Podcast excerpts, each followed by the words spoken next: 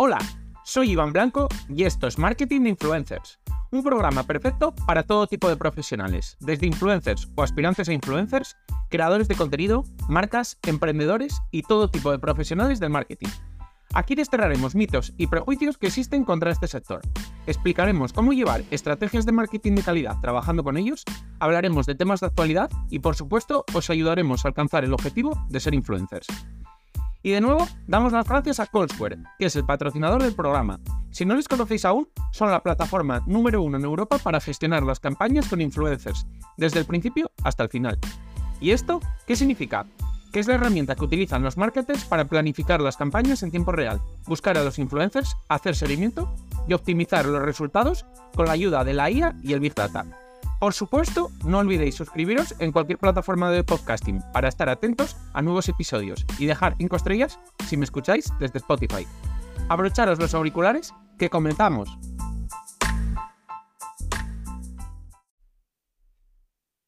Este estudio es bastante, bastante, bastante interesante. Es verdad que siempre os digo lo mismo de los estudios, pues que a mí me parecen siempre muy interesantes para, para mm, establecer lecturas, digamos.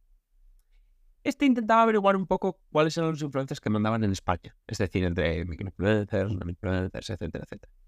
Entonces, si tienes más de 100.000 seguidores, yo ya personalmente te doy la enhorabuena, porque eres del 5% de influencers más grandes en España.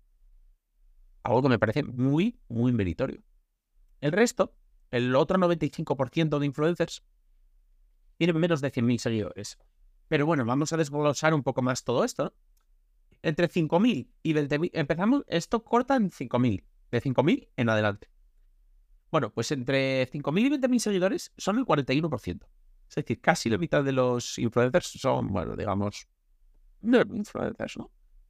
Y entre 1 y 5, que ya es, digamos, menos incluso que nano, sería el 36%. Y de 20 a 100 que serían ya los micro, son 18%. Entonces, está claro que hay más microinfluencers primero que nano-influencers. Esto tiene mucho sentido porque al, final cuando estás de nadie entre 1000 y 5000, no sé muy bien a cuáles considero influencers, a cuáles no, y digamos que es más difícil seguir y crecer. Al final necesitas unos números un poco mayores para, para seguir ahí. Entre 100.000 y un millón tenemos al 4,6% de los influencers, es decir, los macro-influencers y con más de un millón al 0,4. Estos los llamamos, en este caso, vamos a llamarlos mega influencers. Porque en España ya sabéis que siempre os digo que, bueno, a partir de un millón, igual en Estados Unidos, por ejemplo, no tienes por qué ser mega influencer, pero es verdad que en España sí, porque, el, bueno, es más difícil alcanzar más de un millón, ¿no? Entonces, vemos como hay clases, ¿no? Clases de influencers. Algo que es así, hay clase media baja, hay clase baja, hay clase media, clase alta y hay clase muy alta pero la clase muy alta son solo un 0,4%. España no es un país que destaque por tener influencers grandes. Tenemos números muy pequeños. Y eso que me parece curioso porque el mercado es mayor. Por ejemplo, vamos a ver, respecto a Francia, al final el idioma en Francia, el francés, es menos hablado. Por tanto, nosotros tenemos más posibilidades de extendernos al mercado hispano. Gracias al idioma. Entonces deberíamos poder alcanzar mayores números. Sin embargo, ya veis, solo eh, el 0,4% de los influencers en España tienen más de un millón de seguidores, que no son los números tan exagerados. Por lo tanto, vemos cómo les resulta difícil a la mayoría llegar a esos números.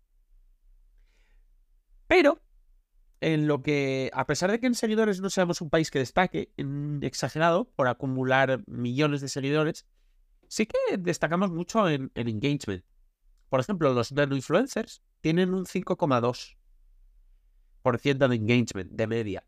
Y la media mundial es un 3,4%. Por tanto, estamos bastante por encima. Es que estamos hablando de que es casi un 50% más. No, es más de un 50%.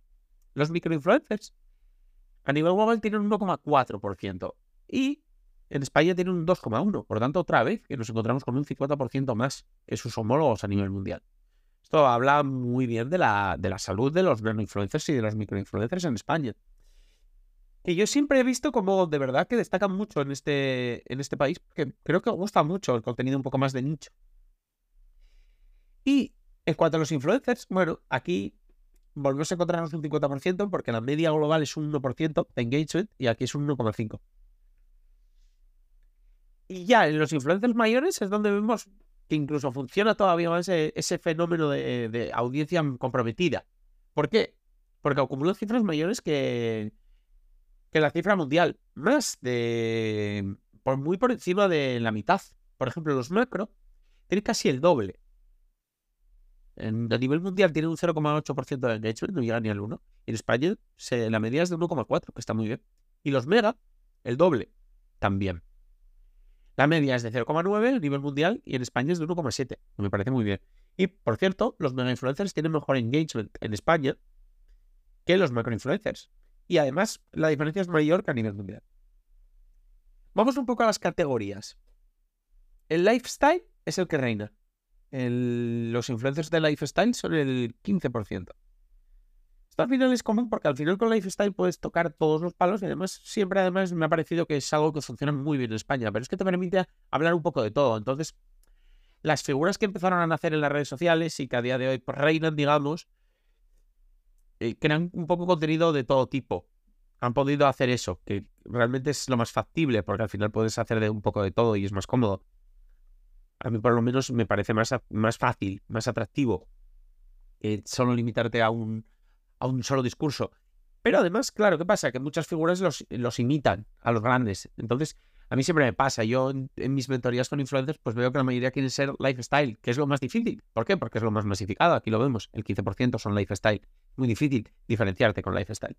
Luego, el 8,4% son de música. Algo que me ha parecido curioso. El 7,7% de fotografía. Y los deportes de pelota juntan el 7,1% de los influencers. Esto tiene lógica porque, bueno, en España el fútbol sabemos que es el deporte rey y por tanto ya pues, los deportes de pelota recibirán un buen, digamos, chute gracias al fútbol. En cuanto al engagement, el sector que más engagement acumula es el de deportes de invierno. Esto es que me pareció súper curioso. Y luego por detrás el de deportes de pelota, con un 3,6. El de invierno es un 4,9% de media.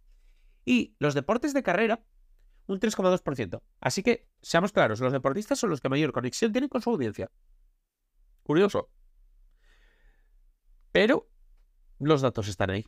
Y en cuanto a los seguidores, tenemos los seguidores más reales respecto al global. Es decir, han estudiado eh, las cuentas que tienen bots, las cuentas que tienen seguidores falsos, etcétera, etcétera. Y un 68% de todos los seguidores de todas estas figuras son seguidores reales. Pero no solo eso, sino que solo menos de la mitad, 46,6% de las cuentas, parecían utilizar o tener actividades sospechosas, como puede ser, pues eso, tener bots, eh, comprar likes, comprar followers, etcétera, etcétera. Solo 46,6% frente al global, que es eh, mundial, que es el 55%. Dato preocupante a nivel mundial. Estamos hablando de más de la mitad de los influencers, pues son sospechosos de realizar actividades, bueno, digamos, al borde de lo ético. Y bueno, esto es un poco la foto, la imagen de los influencers en España. ¿Quiénes son los que mandan? ¿Cuáles son los tipos? ¿Cuáles son las categorías? Un poco todo esto. Parece muy útil a la hora de diferenciarse, a la hora de este estudio, a la hora de buscar influencers con colaborar, porque te das un poco, ves un poco cuál es la, la, fotografía global cuáles son los que tienen mejor conexión con su audiencia, cuál es peor, cuál, todo. Me parece muy interesante y un de verdad un estudio muy, muy, muy, muy logrado por parte de Hype Auditor.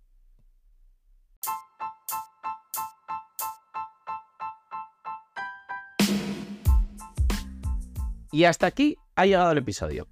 Compártelo si crees que puede resultarle útil a alguien. Me ayudarás mucho y espero que también a la otra persona. Si quieres contactar conmigo, ya sea para cualquier asunto relacionado con el capítulo de hoy o cualquier otra cosa, puedes hacerlo por mail, hola, marketinginfluencers.com o en el contacto de mi web. Y además, si quieres contratar mis servicios, ya seas influencer o negocio, leer los artículos del blog o suscribirte a la newsletter con extras y contenido exclusivo, pásate por la web marketinginfluencers.com. Tienes todos los enlaces en el texto del episodio, junto con mis redes sociales y las del proyecto. Nos vemos en el próximo episodio, ya sabéis, todos los días a las 8 de la mañana, de lunes a viernes. Nada más. Adiós.